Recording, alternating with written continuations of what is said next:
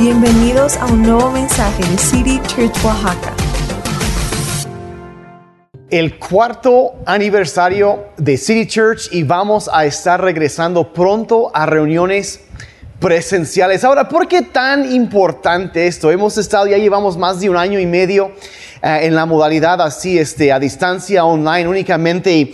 ¿Por qué es importante? Porque tomamos la decisión de regresar a, reuniones presenciales y, y debo admitir que es una tensión que yo como pastor he llevado desde que empezó todo este rollo de la pandemia, ¿verdad? Y, um, el, el, el, tener que balancear entre la cuestión de obviamente la salud física, estarnos cuidando y hay que seguir cuidándonos también porque sigue existiendo algún peligro, pero al mismo tiempo, ah, también me pesa la cuestión de la salud espiritual y la salud emocional. Y yo soy ah, completamente de la idea que, que, son cosas tan integrales, tan importantes en toda nuestra existencia. Entonces ah, llegamos a esto y estar balanceando, pesando y la tensión que llevamos, pero llega el momento en donde como que empezamos a darnos cuenta que existe cierto peligro cuando aunque agradecemos a Dios por los medios como este que tenemos para mantenernos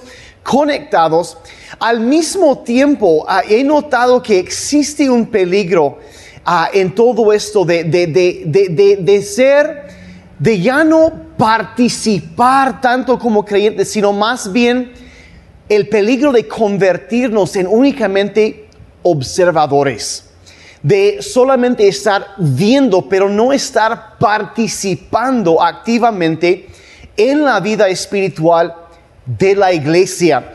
Ah, entonces llegamos a esa cuestión, bueno, ¿por qué? ¿A qué ventaja hay? ¿Por qué es tan importante reunirnos? ¿Por qué tomar esta decisión ahora de regresar y empezar reuniones presenciales otra vez. Entonces yo quiero, quiero hablarte un poco de lo que la Biblia enseña en cuanto a todo esto el día de hoy.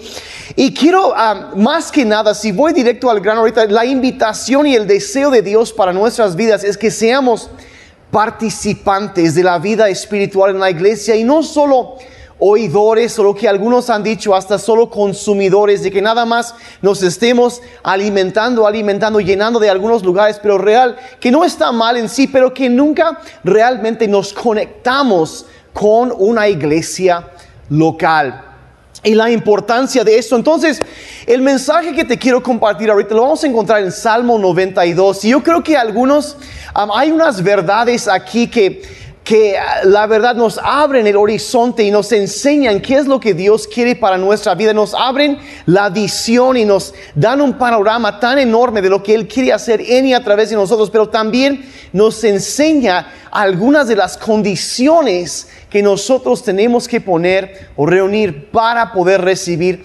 esas bendiciones. Yo creo que este mensaje, si lo agarras, lo captas, va a ser algo que a lo mejor años en el futuro podrá regresar a este mensaje y pensar, ok, ese fue el punto decisivo que transformó mi caminar con Dios. A partir de ese momento y las decisiones que tomé ese día, algo cambió en mi vida. Y eso es lo que yo sé que va a suceder si tú tomas este mensaje, lo abrazas lo pones por obra, la bendición de Dios va a venir todo sobre tu vida. Entonces quiero leer uh, el Salmo 92 del verso 12 hasta el verso 15. Y así dice la palabra de Dios, dice, como palmeras florecen los justos y como cedros del Líbano crecen, plantados en la casa del Señor, florecen en los atrios de nuestro Dios aún en su vejez darán fruto y siempre estarán vigorosos y lozanos, dice esta versión, verdes y vigorosos, dice. Verso 15, para proclamar, el Señor es justo, Él es mi roca. Ahora vamos a entrar y hay varias cosas, promesas y conceptos que nos hablan. Nos habla de, por ejemplo, habla de florecer. Y yo sé que eso no es una palabra, una palabra que se usa mucho, así como que vas al gym, no, y estás levantando ya, y te pregunta algún amigo y dice, ¿cómo vas? No, hombre, floreciendo el día. Nadie dice eso, ¿verdad?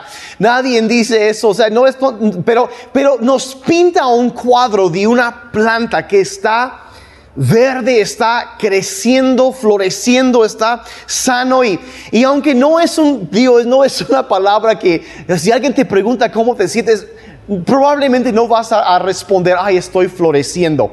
Pero entendemos lo que significa esto, ¿verdad?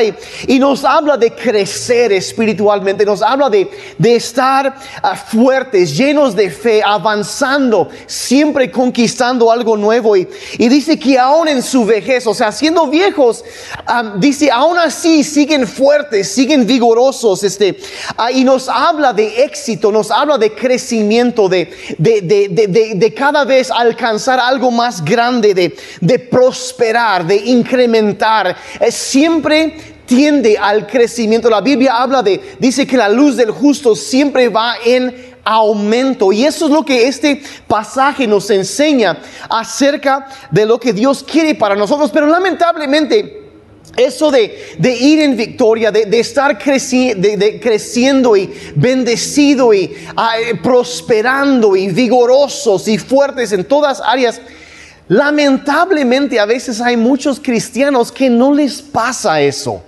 No viven eso y, la verdad no experimentan esas bendiciones. Y por ejemplo, e, en lugar de florecer, pues la verdad es que a veces están espiritualmente secos. Y no hablo de momentos de la vida, sino que ya la tendencia general en su vida espiritual es esa. En lugar de florecer, están espiritualmente secos. En lugar de vigorosos, están emocionalmente vacíos.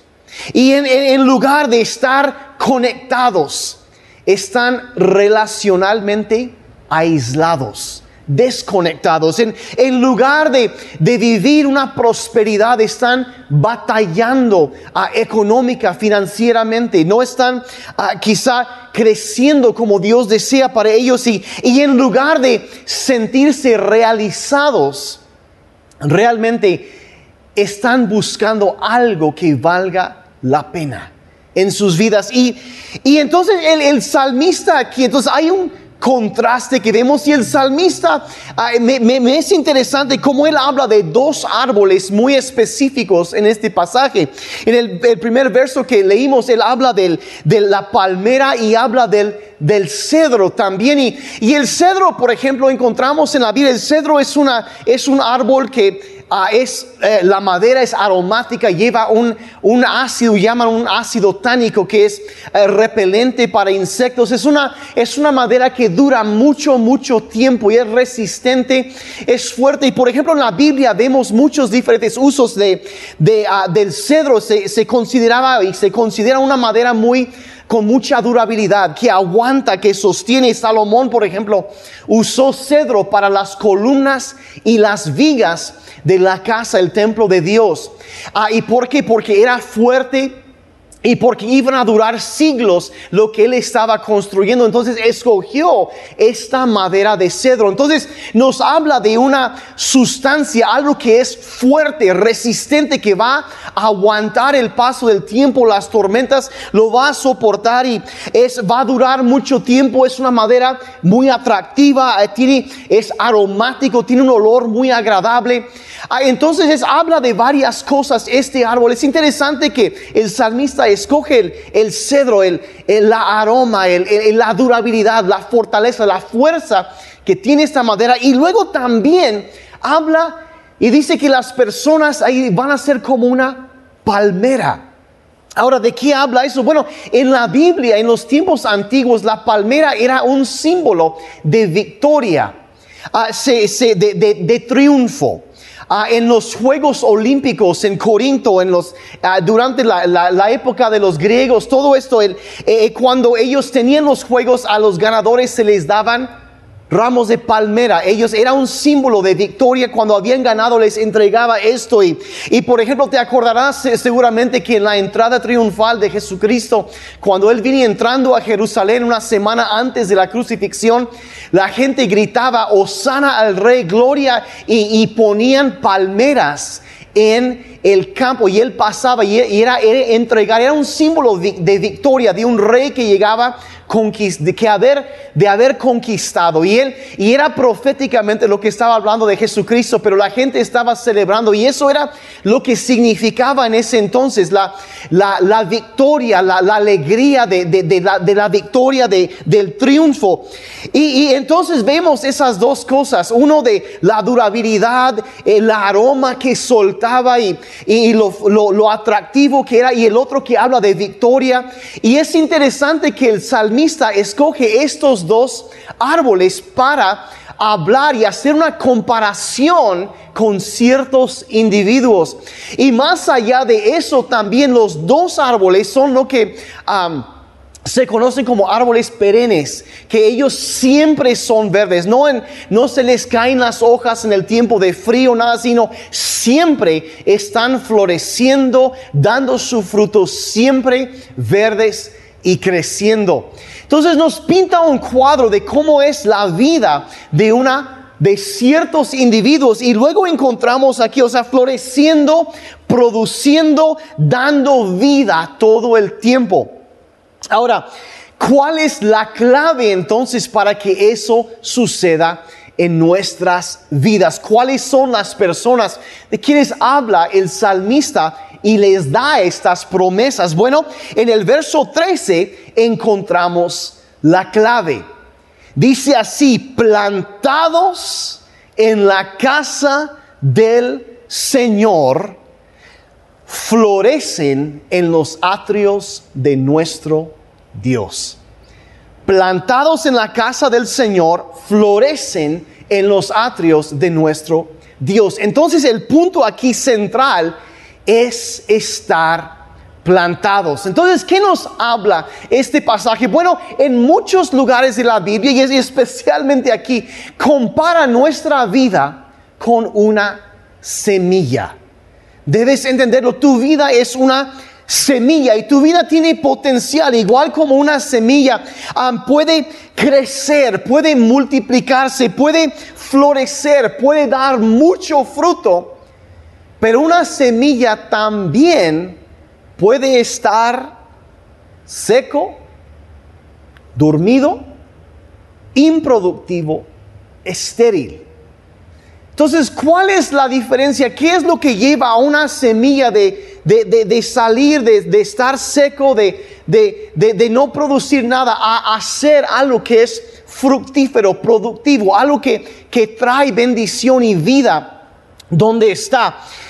Quiero darte simplemente unas reflexiones acerca de las semillas. Y lo primero acerca de las semillas que yo creo que resulta bastante obvio es, es que una semilla solo crece si es plantada. Solo crece si es plantada, solo crece ahí. Ah, por ejemplo, Jesucristo habló de las semillas en Mateo 13, dio una, una parábola y dice que un sembrador salió a sembrar semilla y, y habla de cómo esparció y hay, y hay, hubo semilla que cayó en el, en el camino y pues no pudo arraigarse porque era tierra dura y no creció y ahí se quedó y después llegaron los pájaros, se lo llevaron y otros que cayeron entre espinos y habla de muchas cosas y luego finalmente a semilla que cayó en buena tierra y, y, explicó después con los discípulos que el significado de su parábola, de la historia que él estaba contando. Y, comparaba los diferentes tipos de tierra con el corazón y la actitud de plantarse o de no estar plantado, desde que si se podía arraigar o no esa planta. Entonces, hay que entender que una cosa es asistir a la iglesia. Una cosa es si ver un video, es uh, de vez en cuando conectarte, ah, pues si, si da tiempo, pues vamos a ver la reunión o algo así. Pero otra cosa por completo es plantarte en la casa del Señor. Es otra cosa por completo. Una cosa es asistir y, vamos a decir la, verdad, ver la reunión online, gracias a Dios por los medios, pero voy a decir lo mismo, lo, lo siguiente, no es lo mismo que estar plantado. No es lo mismo que llegar, conectarte con otras personas, de ir formando comunidad, de, de, de simplemente de ir conectándote más con la iglesia, de meterte, de plantarte en la iglesia o de ir saltando de una iglesia en otra, simplemente no se van a poner raíces, no, dice plantados en la casa del Señor, florecerán en los atrios de nuestro Dios. Entonces él enfatiza eso porque es posible ir incluso a la iglesia, pero nunca realmente plantarte y echar raíces. Y ese es el detalle, eso es, por eso es tan importante el reunirnos, el acercarnos. Y mira, hay gente que solo es un asistente de la iglesia, que ellos llegan y asisten a la iglesia, ven la reunión online al mejor y como digo, no está mal, pero voy a decir lo siguiente, no es lo mismo y no es suficiente hace falta algo, seguramente esas, ese, me, me, falta estar porque hay algo que sucede cuando estás ahí plantado y, y mira, hay gente que, que y ve, ves la, la en cómo hablan de vez en cuando. Por ejemplo, una persona que solamente eh, asiste a una iglesia pero que no está plantada, dice cosas como lo siguiente, bueno, el sábado por la están pensando, bueno, ¿cómo ven? ¿Nos vamos a la reunión mañana? O, mejor, no, es que hay un partido y, y pues digo, si vamos a estar orando, pues el América va a jugar y pues hay que estar orando porque para que ganen o algo así. Bueno, y es, es y, estar orando, no, no sé, es que la verdad me siento cansado, la neta hace flojera y, como que, ay, pues, bueno, puede que sí, puede que no. Así habla persona que únicamente, pues, al mejor asisten a una iglesia. Pero una persona que está plantada en una iglesia, en su iglesia, una persona plantada en City Church, ellos, esas, esas cosas no, no, es, no caben en su lenguaje, en su, en su manera de hablar, no caben. Por ejemplo, en mi, en mi casa nunca nos levantamos y nos preguntamos, eh, bueno, eh, nunca nos preguntamos, bueno, ¿será que nos vamos a la iglesia o no? Y dice, ah, pues tú eres el pastor, es fácil decir eso, pero la, neta, preguntar eso en nuestra casa, ¿cómo ven? ¿Nos vamos o nos quedamos? Eso para nosotros en la casa sería como decir, ¿cómo ven? ¿Comemos hoy? ¿O cómo ven? ¿Hoy tomamos agua o Así sería, o sea, simplemente no es algo que cabe en el lenguaje, en el, hablar de una persona plantada, porque saben, yo necesito, yo soy parte de eso, es mi iglesia, yo llego, me voy a llenar, yo tengo que, cuando, donde yo voy, esa es la iglesia, y entendemos que, que la iglesia no es para una persona que está plantada en la iglesia, ellos se dan cuenta que la iglesia no es una parte de su vida. No, la iglesia es su vida. Entienden que ellos han sido redimidos por el Señor Jesucristo, su vida comprado a precio de sangre, que ellos viven en este mundo por un propósito y que nos sigue aquí es un abrir y cerrar de ojos. Y un día llegará la eternidad y lo que hemos hecho aquí resuena en la eternidad. Y yo puedo sembrar en este mundo algo que va a tocar la eternidad y llevar a mucha gente para que conozcan a Cristo. Yo puedo cambiar el rumbo de vidas. Yo soy, antes de ser ciudadano de México, de Estados Unidos o, o de donde sea, yo soy ciudadano del cielo. Esa es la patria celestial. Un día me espera y un día mi rey, yo me voy a presentar delante de él. Esa es mi vida. Y no es una parte, sino que es todo mi vida. Yo estoy plantado en esta casa. Yo estoy plantado en los atrios, la casa del Señor. Y voy a florecer porque mi visión no es una cosa corto, eh, eh, angosto, estrecho, sino que yo veo hacia la eternidad y veo lo que me espera y eso es lo que me impulsa. Y no es de que, ay, quizá voy a ir, quizá no, no, no, no, eh, vamos a la casa del Señor porque plantados ahí vamos a florecer. Vamos a florecer y, y la verdad, miren, voy a decir la verdad, yo llevo más de 20 años ya de ser pastor y hay una historia que yo veo repetirse una y otra y otra y otra y otra vez. Lo he visto tantas veces que se repite la misma historia. De dos personas, o sea, a lo mejor, y empieza la historia exactamente lo mismo. Una persona llega por la razón que se llega a la iglesia algo sucede. Se encuentran con la presencia de Dios, Dios los toca, los ministra y, y ellos dicen después, es que algo sucedió. Ah, el Espíritu Santo me tocó, la alabanza me movió, alguien no se me saludar y me sentí tan en casa y algo me tocó y mi vida fue cambiada y, y, y, y de ahí como que, ah, wow, me, eh, pero adelantas la historia algunos cuantos años y esta persona ah, sigue asistiendo usualmente. De vez en cuando le gana un poco la flojera, pero pues bueno. Pero no está involucrado. No está en un grupo conexión. No se ha conectado realmente con nadie. No tiene amigos realmente. Nadie. Sí conoce a algunos está observando, está realmente no participa en la vida de la iglesia y, y, y lo ves así como que ahí está, pero no está plantado y ves su vida y es persona que creen en Dios y pero no ves que hay victoria en su vida, no ves gozo, no ves alegría, no ves paz, no ves ah, pasión, no ves una un propósito que los esté impulsando, ves ves problemas matrimoniales constantes, ves que están luchando financieramente, ves que están ah, espiritualmente vulnerables. Si fueras a a resumir la situación, dirías eso, espiritualmente vulnerables. Y lo que eso conlleva, ¿no? Pero, y luego entonces al mismo tiempo, eh, empezaron así, pero como que no, pero a otras personas los ves lo mismo, llegan, es que sentí que el Espíritu Santo me tocó y la alabanza y el mensaje me movió y, ah, me sentí, pero en lugar de nomás asistir, estas personas, decidieron plantarse en la casa del Señor. Empezaron a hacer amistades y conectarse con más personas y, y empezaron a sembrar en la obra y empezaron a, asistir a un grupo conexión y saben que yo quiero servir, yo quiero ayudar a que City Church siga siendo un lugar que da la bienvenida con brazos abiertos a aquellos que están buscando de Dios. Y yo quiero, yo quiero, o sea, e, es, es mi iglesia y yo lo voy a impulsar y se meten y empiezan a involucrarse en tantas cosas y, y y, los ves ah, igual que nosotros experimentan la presencia de Dios, pero los ves luego de algunos años y ves un contraste completo.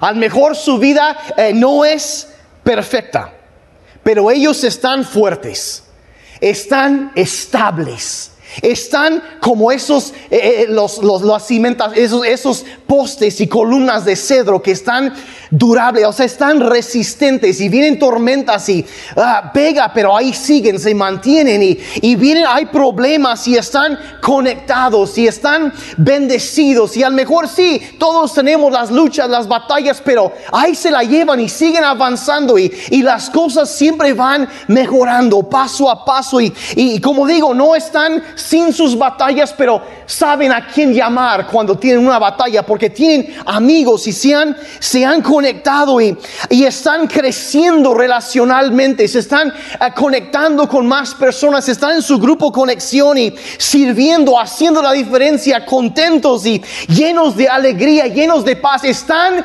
floreciendo, floreciendo. Y, veo, es que es en la vida, eso uno o el otro, o están nada más asistiendo o están plantados. Y a, simple vista es difícil de ver, pero cuando conoces más la vida te das cuenta, te das cuenta. Y como digo al inicio, las dos historias se ven iguales, pero lo que vino después es lo que marca la diferencia. Unos solo se reunían, asistían, veían, pero el otro se plantó en la casa del Señor. Y como resultado de eso, plantados en la casa del Señor, florecerán.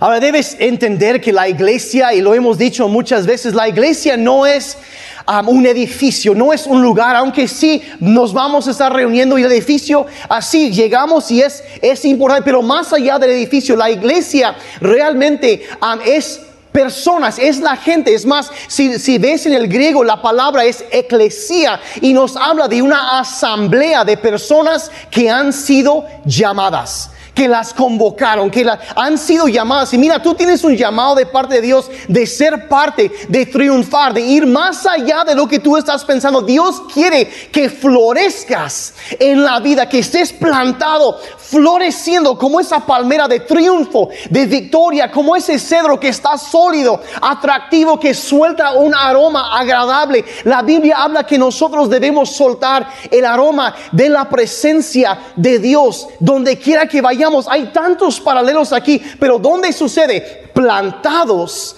en la casa del Señor. Plantados en la casa del Señor. Y entonces entender que tu vida es una semilla. Y para crecer se tiene que plantar. Se tiene que plantar, tiene que ser plantada. Entonces, ahora, ¿qué sucede bíblicamente cuando tú como cristiano, como cristiana, eres plantado o plantada en la casa del Señor. Bueno, hay dos cosas que quiero mencionar para ir terminando. Lo primero que sucede cuando eres plantado es esto, que tus raíces crecen profundamente. Tus raíces crecen profundamente. Jeremías 17, verso 8 dice lo siguiente. Dice, son como árboles plantados junto a la ribera de un río, con raíces que se hunden en las aguas. Entonces nos habla de un, árbol ahí plantado junto a un río que sus raíces van profundamente hasta llegar hundidos en el agua y siempre tienen de dónde jalar, siempre tienen. Dice a esos árboles no les afecta el calor, ni temen los largos meses de sequía. Sus hojas están siempre verdes y nunca dejan de producir frutos. Hace algunos meses el pastor Jeremy habló de los secoyas, unos árboles muy grandes al norte del estado de California, en los Estados Unidos. De, ah, de hecho, uno de esos árboles es el organismo vivo más grande en el planeta. Ah, es, un árbol que sobrepasa los 130 metros de altura y puede alcanzar más de 30 metros de ancho, ah, perdón, 10 metros de ancho en el tronco árboles enormes a una escala que es muy difícil de, imaginar. Y, si ha estudiado cómo es posible que esos árboles le llaman el, la madera roja también, porque su madera es, ah, es, es, de un color rojo muy, muy hermoso. Y bien se preguntan, bueno, ¿cómo puede un árbol de esos llegar a esas alturas? ¿Cómo es posible? Y han empezado, han estudiado mucho eso y lo que han encontrado es que estos árboles, lo importante que tienen, son sus raíces. Que las raíces en general se extienden entre 30 y 50 metros, tanto de profundidad como extendiéndose alrededor del árbol, hasta 50 metros lateralmente, o sea, verticalmente hacia abajo, pero también lateralmente. Y lo que sucede es que en, los, en el bosque donde hay muchos de esos árboles, ah, crece un árbol y empieza a meter y empieza a extender sus raíces. Y los otros árboles también van creciendo y llega el momento donde esas raíces se entrelazan. Se van conectando un árbol con otro. Y eso es lo que hace porque ya entre todo, uno solo no podría mantener separado. Y siempre crecen en grupos. ¿Por qué? Porque uno, cuando llega a estas alturas, el viento lo puede tirar. Porque a 130 metros de altura, el, el, aire que corre es otra cosa. Las tormentas que entran del mar es tan difícil. Pero cuando crecen en un grupo, las raíces se van fortaleciendo, conectándose con los demás. Y eso hace que entre todos se mantengan parados, se mantengan fuertes, nutridos, se mantienen de pie. Y se me hace un, una, un paralelo tan hermoso, tan exacto de cómo es la iglesia, que sí, vamos a meter nuestras raíces y conectarnos con Dios, pero también tenemos que extender y conectarnos, entrelazarnos con otros creyentes. Y ahí es donde nos mantiene fuertes y parados aún en medio de las tormentas de la vida. Lo necesitamos tanto, nos esos árboles se necesitan unos a otros. Y es exactamente lo mismo para nosotros como creyentes. Nos necesitamos unos a otros. Necesitamos estar plantados en la casa del Señor, conectados con otros creyentes, estar adorando juntos, de saber a quién llamar. Necesitamos estar juntos. Hay una bendición especial cuando nos reunimos y Cristo hasta habló de esto, que cuando se reúnen en mi nombre, allí estoy yo y sí, algo es bueno, pero entre más nos reunimos, más fuerte está esta conexión y más fuerte la presencia de Dios. Y voy a decir aquí, yo no quiero ser negativo, no quiero ser de ninguna manera este para desanimar, pero la verdad es que, mira, toda la semana enfrentamos batallas. Todos los enfrentamos. Hay situaciones donde hay luchas, hay batallas, hay pruebas, hay tentaciones, hay, hay, hay momentos difíciles y, y hasta personas difíciles en la vida. Así es la vida. Así es la vida. La vida, la verdad, no es fácil. La vida es más, es dura. Y Ah, y, todavía es más dura cuando no estás plantado, cuando no tienes con quién platicar, cuando no sabes a quién recurrir, cuando necesitas ayuda, cuando no estás conectado con alguien más. Esa, el viento que, que los demás pueden soportar fácilmente, una persona que está plantada, conectada, que puede soportar a una persona desconectada que no está plantada, los tira fácilmente. Y es por eso tanta importancia, ¿no? Eh, eh, y mira, voy a decir la verdad, el único que quiere hacerte creer que tú no necesitas estar plantado en una iglesia es el diablo. El único que, que, quiere que creas que no necesitas estar en la casa del Señor y para, para florecer ahí es el enemigo, es el que quiere aislarte y separarte. Entonces lo primero es que tus raíces crecen profundamente y eso te fortalece. Y el segundo resultado de que de cuando estás bien plantado, cuando una semilla está bien ah, plantada, es que tus raíces producen frutos producen frutos y de nuevo ah, dice son como árboles plantados junto a la ribera de un río con raíces que se hunden en las aguas. A esos árboles no les afecta el calor ni temen los largos meses de sequía. Sus hojas están siempre verdes y nunca dejan de producir fruto. Entonces nos habla del calor y nos habla de la sequía. ¿Qué es el calor? Bueno, eh, la Biblia habla del calor, del el fuego de las pruebas, de las dificultades que vienen en la vida. Dice, ellos, eh, estos árboles no les afecta el calor. ¿Has visto una persona que dice, ¿cómo es que no le mueve todo eso? Están plantados, están firmes.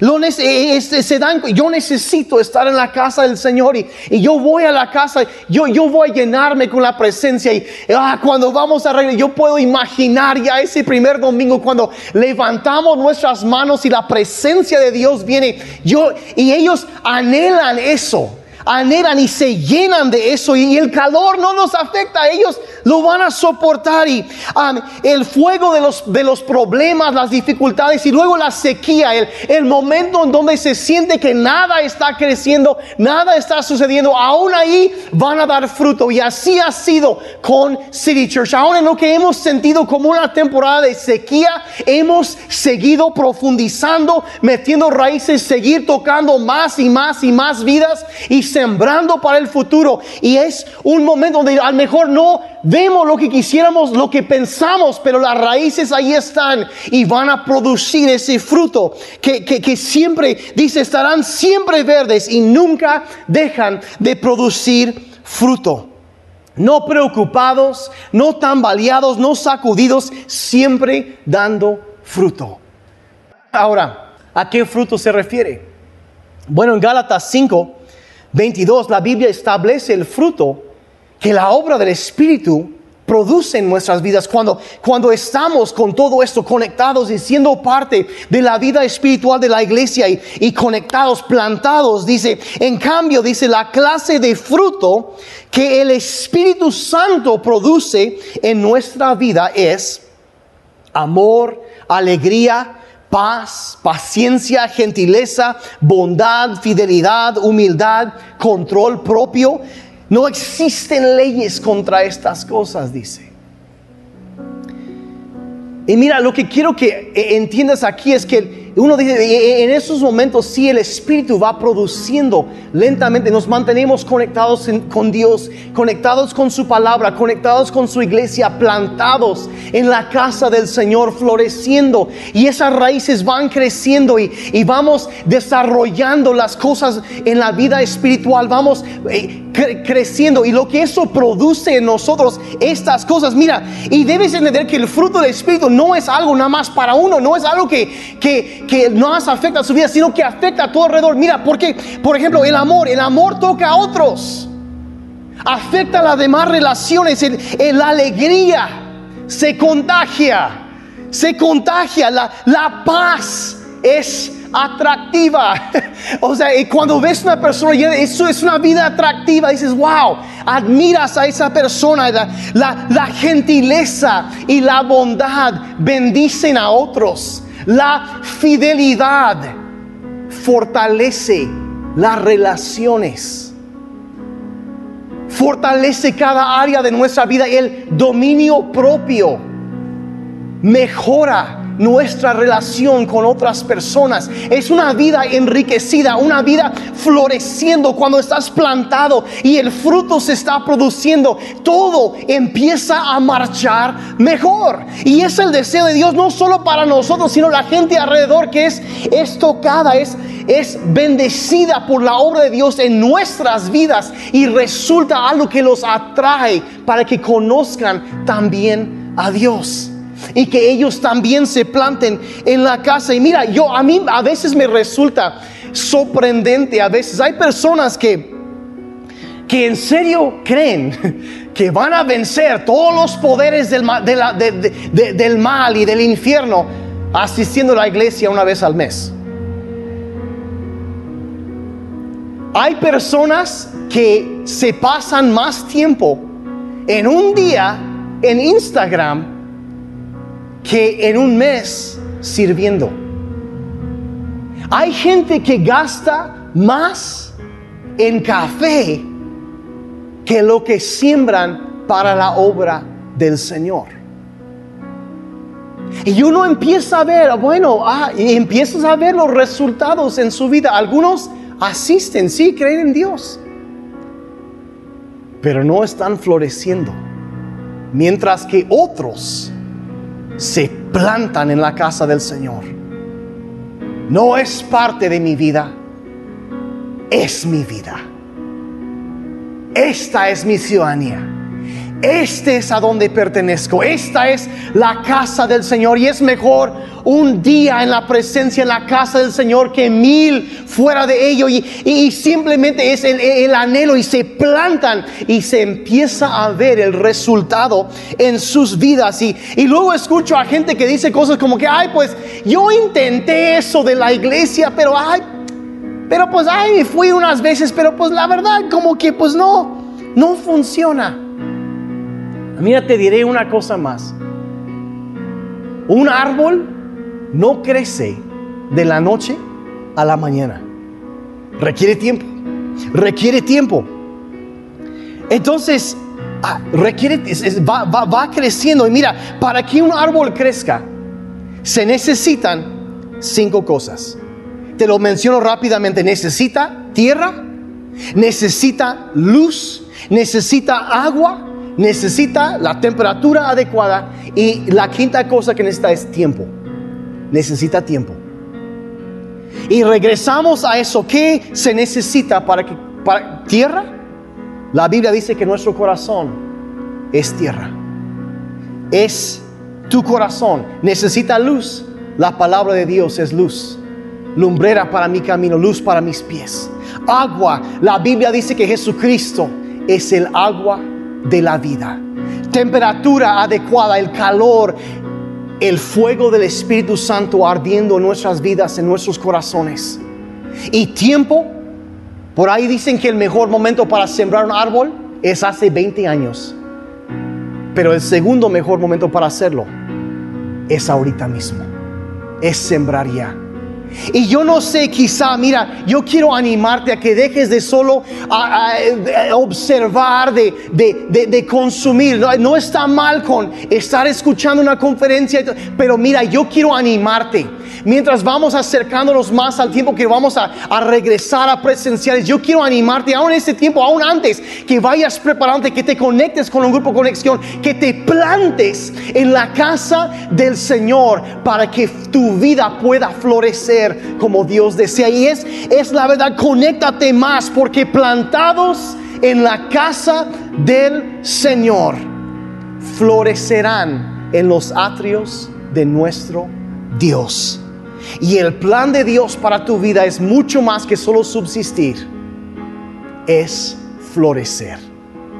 Así que Padre, en este momento yo quiero agradecerte por la vida de cada persona que está viendo, escuchando esta conferencia. Y, y, Señor, yo sé que hay un anhelo, un deseo en nuestros corazones, Padre, de acercarnos más, de conectarnos más, de plantarnos en tu iglesia. Y Padre, mientras el tiempo va avanzando, te pedimos, Señor, nos vamos acercando a ese momento cuando nos vamos a volver a reunir. Pero aún, Señor, en grupos conexiones, en decir, en la, en la mentalidad, en lo que podemos, aún en este momento y preparándonos, Padre, ya con emoción para ese momento cuando estaremos juntos.